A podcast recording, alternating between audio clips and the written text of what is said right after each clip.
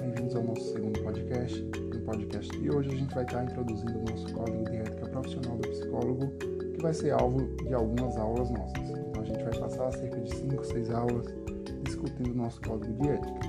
O código de ética atual é o terceiro da nossa categoria, é o terceiro código de ética aprovado pelo Conselho Federal de Psicologia. O primeiro foi aprovado em 1987 e o atual, que é o terceiro código de ética, ele foi aprovado no dia 27 de agosto de 2005 através da resolução 10/05 do Conselho Federal de Psicologia. Então é um código que visa orientar e refletir acerca de algumas condutas é, e comportamentos que devem ser adotados ou não pelo profissional de psicologia durante o seu exercício profissional. Então é um código muito importante para a nossa profissão e os estudantes de psicologia, os profissionais de psicologia devem ter um conhecimento bem profundo acerca do mesmo. Então a gente vai estar estudando ele de forma bem detalhada, é, estudando cada artigo e cada tópico geral desse código de ética tão importante para a nossa profissão, certo? Então nosso código de ética é composto por algumas é, características mais gerais, por algumas subdivisões é, de artigos que são muito importantes para que a gente compreenda. Então, vou estar falando para vocês nesse podcast as subdivisões que o nosso código de ética possui. Então, o código de ética começa falando um pouco acerca das responsabilidades gerais do psicólogo. De forma geral, quais são as responsabilidades sociais é, e pessoais também do psicólogo. Após isso, o nosso código de ética vai discutir um pouco acerca das responsabilidades e relações com instituições empregadoras e outras, com empresas, o psicólogo pode trabalhar e outras instituições que podem ter vínculo empregatício com o profissional de psicologia. Após isso, o nosso código vai falar sobre as relações do psicólogo com outros profissionais, com o médico, com assistente social, com uma equipe multidisciplinar. É, então, a relação do, do, profissional de psicologia com outros profissionais também é discutida no nosso código de ética. Após isso, é, o código de ética vai trazer um pouquinho acerca das relações do profissional com a categoria, com o seu Conselho Regional de Psicologia. Após isso, vai trazer algumas discussões acerca das relações do, do psicólogo com a justiça, de alguns deveres e obrigações que o psicólogo tem com a justiça.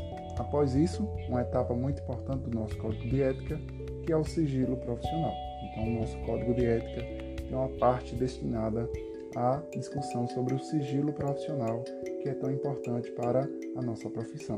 O sigilo profissional deve ser mantido sempre, salvo algumas exceções que são discutidas no nosso código de ética e que a gente vai estar discutindo nas próximas aulas.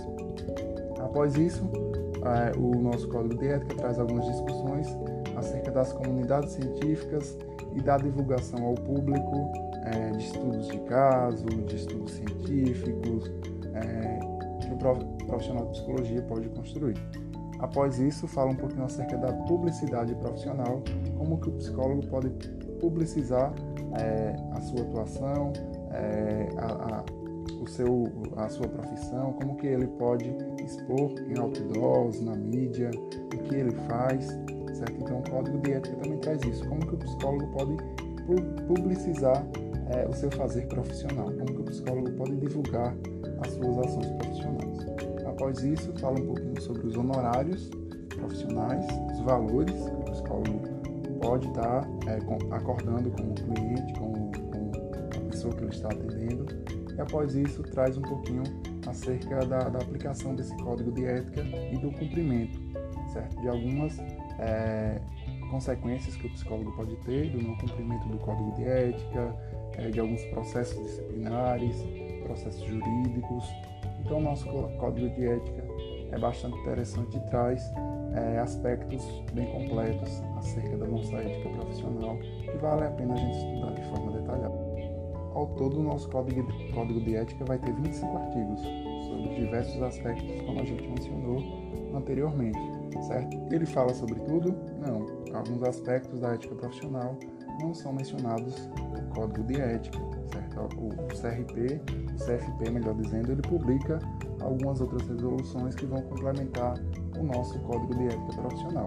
A gente pode usar, por exemplo, a, a, a, a legislação que foi aprovada durante a pandemia para atendimentos online. Então, essa resolução não está no nosso código de ética, mas deve ser seguida pelos profissionais de psicologia para atuação é, com relação ao atendimento online. Então, essa resolução traz alguns aspectos éticos do atendimento online, como o psicólogo pode realizar esse atendimento, o cadastro do psicólogo.